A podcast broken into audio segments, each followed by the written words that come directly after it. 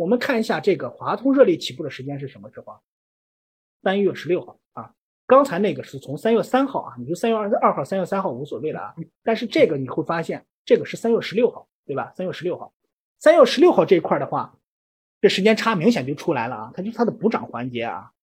这个技术这块怎么去判断呀？在明确的这个点上啊，明确的三月十六号这个点上的话，你的技术这块稍微过关点的话，你就知道这一天收完盘之后，你就可以考虑。别看它第二天还收了个小阴啊，你就可以考虑了。为什么可以这么说呀？因为这个过程中啊，真的是很多理论去支持的啊。你波浪稍微学的到位一点，包括你价格形态学的到位一点，包括你有些人可能接触过缠论什么的，对吧？还有一些动力学系统，你学的稍微到位点的话，你就知道在三月十六号这天收完盘之后，市场的很多理论已经支持了啊，已经支持了这个过程中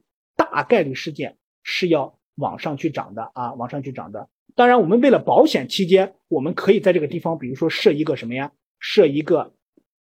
就是你的风控线啊，设一个风控线。风控线的话，你就设到前期低点的附近，比如说前期就找这个阴线的一个收盘价，放在这个低点附近，这个是一个保险，就是算算是一个安全垫啊，算是一个安全垫。这样，这个基本上就我们就可以定啊。如果说你后续有点耐心的话，其实你会做出来很多啊。另外的话，但是现在是市场走出来的啊，我们可能这么说一下，这个市场打出这波高度来之后的话，它必然有一个回调，回调完了之后，其实还会给我们另外的一个机会啊。当然，这个机会太急了。可能不是想象那么好。我们接下来拿另外一个机会给大家说一下，什么叫好的机会啊？呃，我们先说一下这个好的机会啊，先说一下这个好的机会。好的机会这一块的话，我们拿这两张图啊，就是这这这这个图形，我会标出两波行情来啊，拿这个行好的行情给大家说一下啊。这个股票你们先别管它是什么啊，我们先拿这两个行情去说一下啊。这波行情它有一个剧烈的上涨之后，它会有一个有一个回踩啊，回踩之后你会发现一个问题，它基本上又回到前期的这个低点啊，回到前期的低点。然后接下来有另外一波行情，就是从这个低点一直上涨，然后中间有一个回调啊，调整完了之后继续再上涨啊。这两个之间的话，它是有一个区别在的啊。我刚才给大家强过强调过啊，就是这个地方看着跟华通热力有点相似。我刚才给你也说过啊，这个过程中从动力学的系统，包括缠论的系统来说的话，它有一个剧烈的上涨。上涨上涨完了之后的话，它有一个回调区间，回调完了之后的话，它还会继续上涨。但是你说它能上涨多少？我说实话，我也不知道啊。但这个过程中，我们有一个基本上大概率事件，它会创新高，会创前期的一个新高啊。我们先拿这两张图先去做一个对比啊。比如说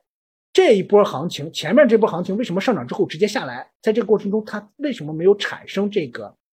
比如说一个回调之后继续去上涨呢？啊？但是这一个的话，就产生一波上涨剧烈之后的话，产生一个回调之后，就又继续去上涨了啊。呃，多的我也就不问了啊。但是我给大家要解释一下啊，你你可以拿历史数据去对比啊。一字板拉涨停的，尤其是这些次新股啊，一字板各种疯狂拉涨停的话，你看看它后面给你回调的这种机会，一般情况下都很少啊，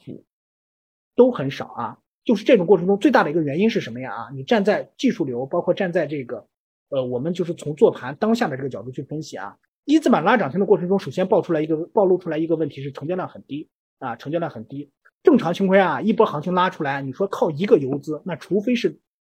另外一套体系啊，就比如说你们常听到的庄啊，他可能会那么干啊，你像仁东可能就这么干了啊。但是正常情况下，一波好好的行情起来的话，它中间一定是要有接力的，有换手在啊，有换手在。然后一字板拉涨停，你比如说拉的这么高了。中间有人接吗？就不敢接了。你在这个地方有人去接吗？不敢接了，因为他害怕在这个地方，比如说前一个游资一跑，你已经拉了这么高了，彻底害怕崩溃崩溃啊崩溃。换手不充分的过程中，游资者参与过少的过程中，拉出来这个行情，说白了不够坚实啊。然后大概率事件啊，你可以去市场上去找一字板啊，包括这种一个涨停、两个涨停这种，就是市场横盘了一段时间，突然拉了一个涨停和两个涨停。你去统计一下图形，大部分图形会什么呀？会回到原来的原点啊。就举个例子，比如说现在这个拉两个涨停之后，到这儿，比如说上面已经这个游资不继续了啊，它又会回到原来的这个位置，就这种概率很高啊。有时候有有一些，比如说横盘了很久，帮一个一字拉停了，接下来第二天就是用不了两三天，它又会回到原点啊，就是往从第二天开始往下走，一直就跌，又会回到原点。但是这个回到原点的话，就是一个正常的一个状况了啊，回到原点就是一个正常的状况。然后我们说这波行情为什么过程中这个东西就比较扎实了？不是因为它图走出来了，你可以在行行情里面好好去找找啊，你看看它符不符合我说的这几个特征啊？比如说一波行情走完之后，这边产生一个小回调，然后继续再走啊，继续再走，走完之后，我们一定要确认这个地方的回调是结束了啊，或者说这个回调是很很有效的啊。然后它一旦突破这个回调之后的话，我们继续再去做啊，继续做。你说能拿那么多，我们也不知道，但是我有一个百分之八九十的概率认为它能涨突破前期新高啊，能突破前期新高。呃，也就是说，你从这儿要进场的话，你可能已经拿到前期新高的一个附近的一个位置啊。但这个过程中又有一个细节在啊，又有一个细节在。我要给大家说一下，就是为什么在这个过程中会有一个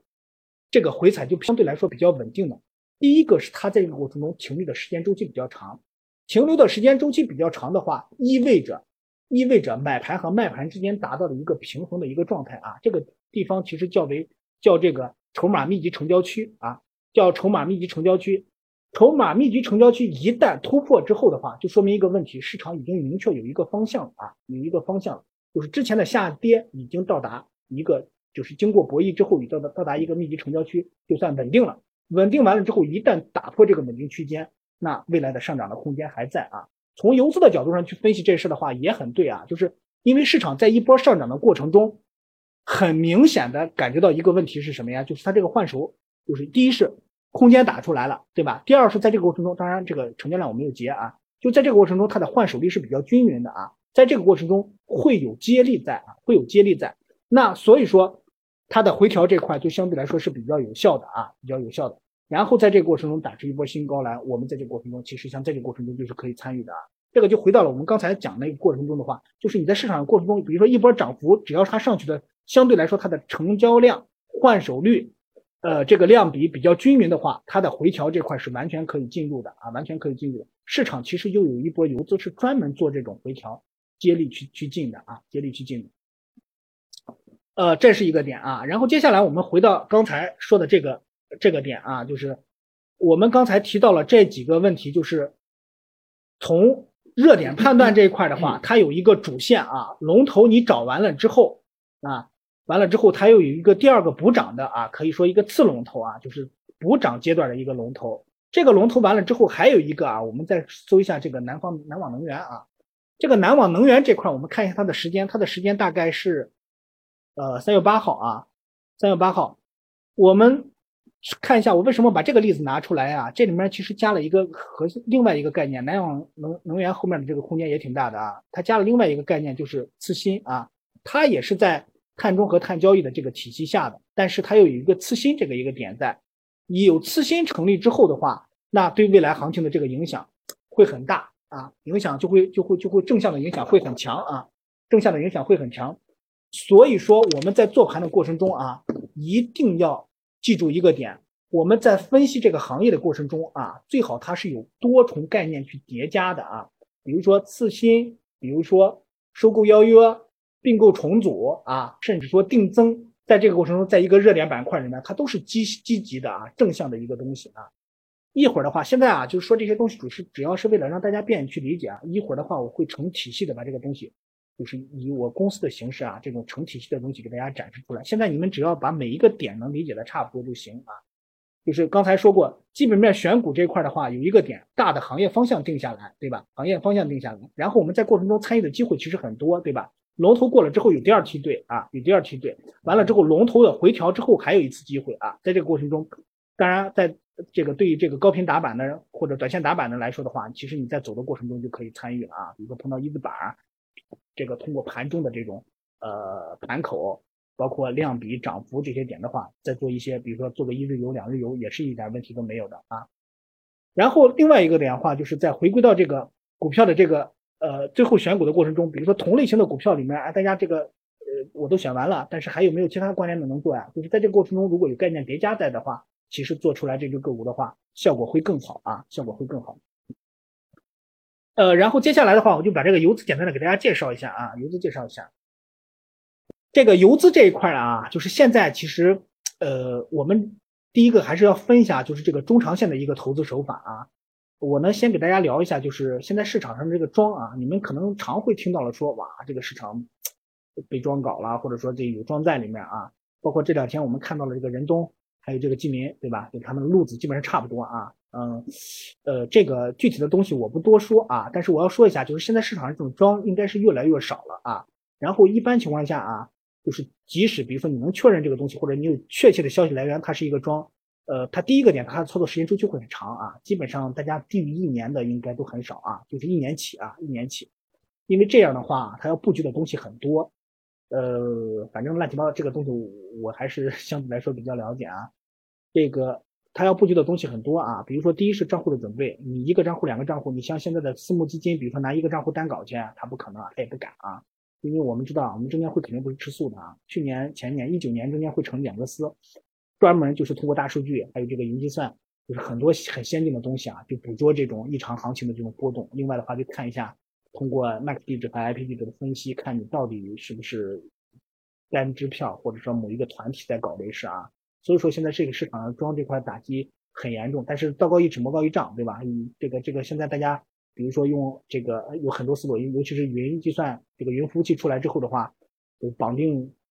各个固定地方的 IP 地址，然后通过一键下单等方式也能克服一些问题啊。但这个过程中首先要